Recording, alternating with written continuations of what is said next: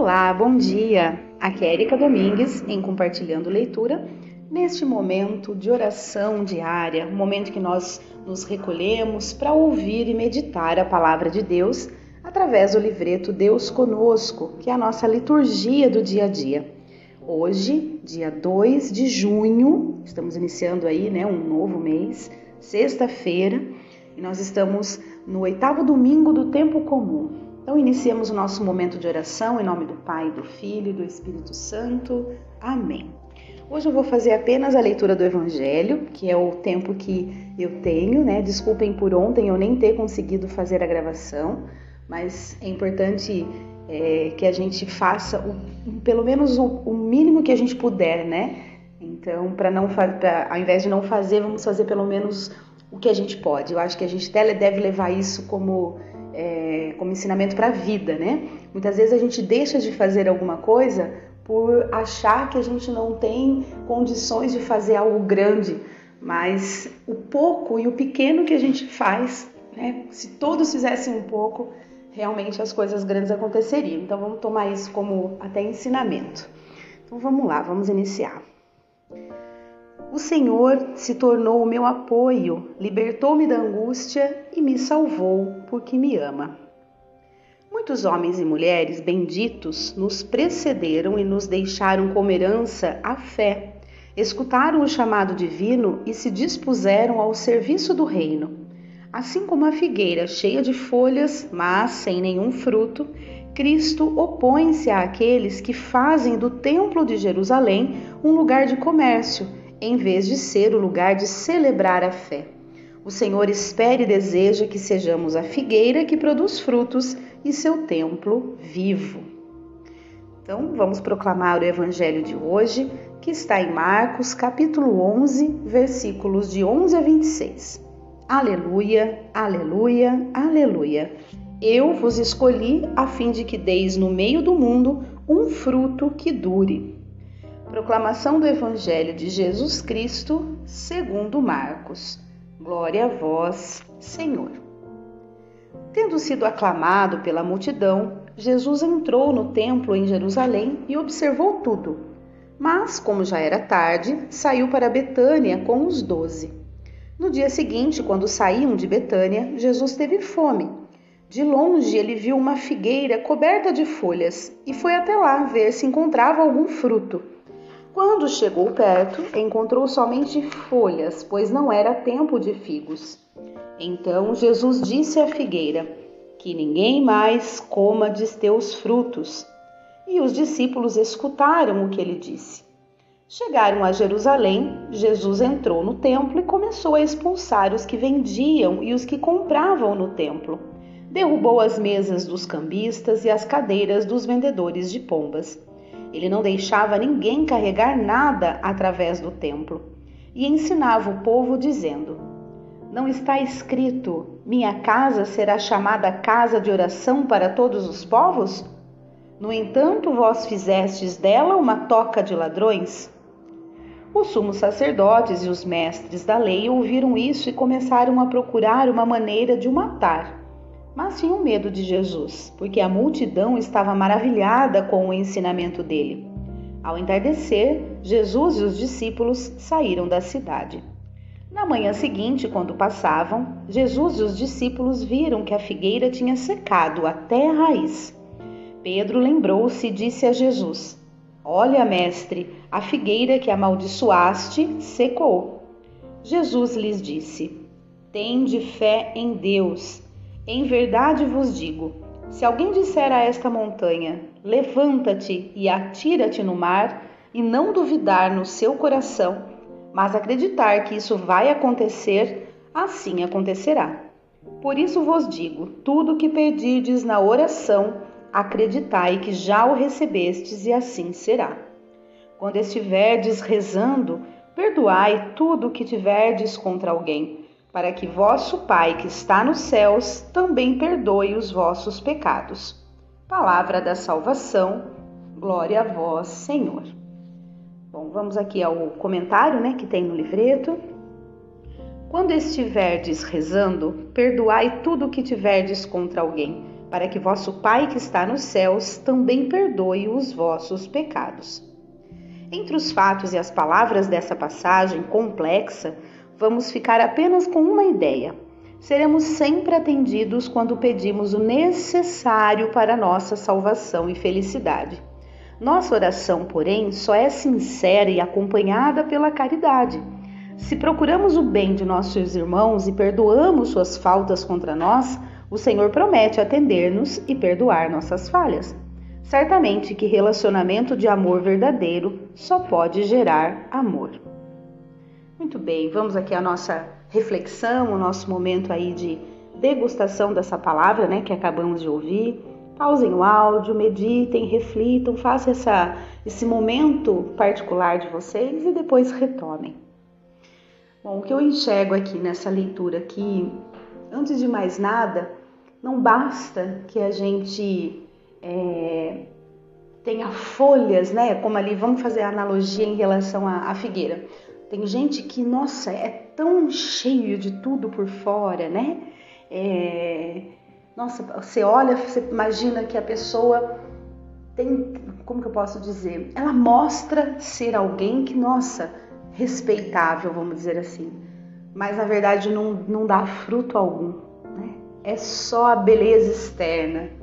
Então, que a gente possa tomar isso como exemplo e entender que o que mais vale não é o que a gente fala, fala, fala muitas vezes, ou o que a gente é, afirma que a gente é, então a gente né, tentar se mostrar para o mundo de uma forma tão grandiosa e na verdade a gente acaba não dando fruto algum, como a figueira, né? Toda frondosa, cheia de folhas, mas não, dava, não, não tinha dado um fruto.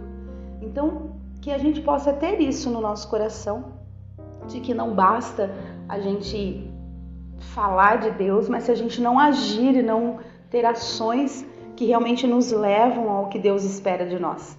Né? E essa questão do poder da oração, o poder da palavra. Né? Já a, própria Bíblia nos traz é, que o Verbo se tornou carne, ou seja, é, essa essa força que a palavra tem, né? Que a gente possa usá-la ao nosso favor, ao favor de todos, né, em comunidade.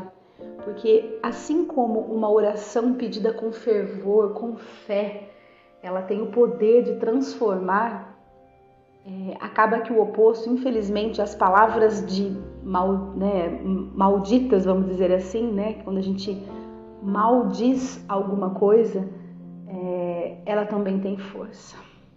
Infelizmente, talvez até de forma inconsciente, mas ela tem muita força. Então, que a gente possa compreender e ao invés de proclamarmos palavras é, de maldição, né? palavras de, de ódio, de ira, de reclamação principalmente, que a gente possa converter isso tudo em palavras benditas, né? em o que for sair da nossa boca, a gente tem que parar e pensar: isso eu vou ajudar alguém? Isso vai me fazer bem? Que consequências isso vai me trazer? Né? Porque muitas vezes a gente fala coisas que não nos faz bem, não ajuda ninguém e ainda traz consequências totalmente negativas para a nossa vida, consciente ou inconscientemente. Então que a gente possa ter a compreensão de procurar usar as palavras de forma poderosa como ela é e sempre voltado para o bem. Ao invés da gente reclamar, o que é reclamar?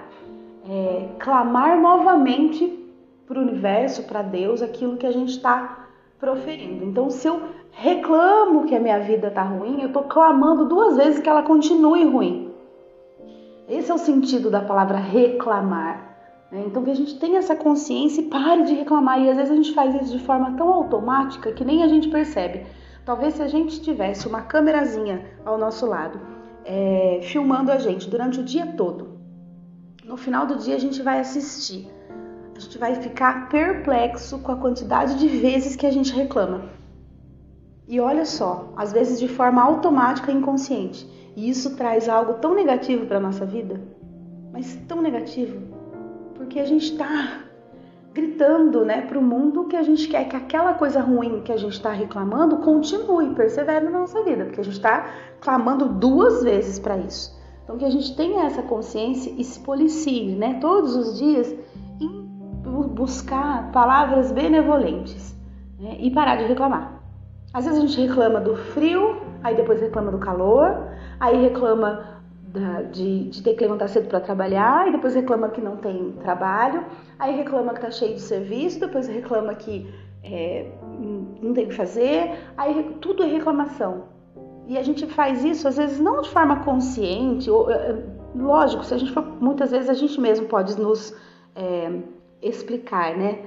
Por exemplo, ah, mas eu não faço isso por mal. Ah, mas eu não quero mal para minha vida. Sim, a gente, com toda certeza do mundo, ninguém quer o mal para sua vida, mas acaba trazendo de forma inconsciente quando fica vibrando nessa energia, nessa sintonia aí, né? Nessa vibração negativa.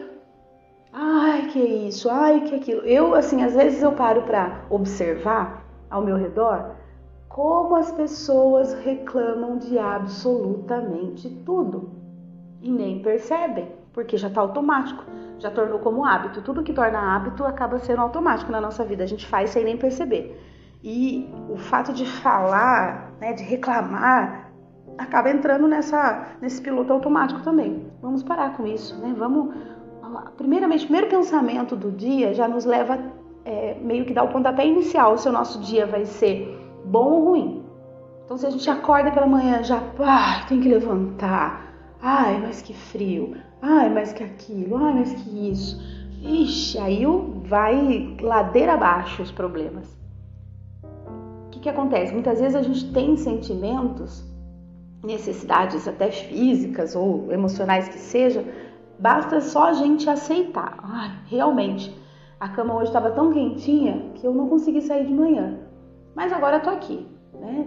Ah, eu levantei, vou fazer o, o máximo que eu puder, dentro das minhas possibilidades, estamos aqui. Não reclamar, depois aí, nossa, aí vira uma bola de neve, ou então é, tentar justificar aquilo que deixou de fazer. Tem muita gente, né, não deixa, deixa de fazer algo bom e aí quer justificar, é pior ainda.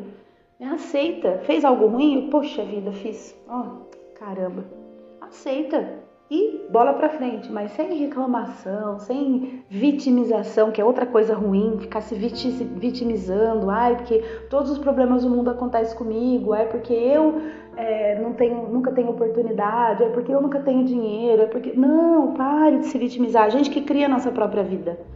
Se a gente não criar a nossa própria vida, né, o Deus, Deus nos deu o livre-arbítrio para isso.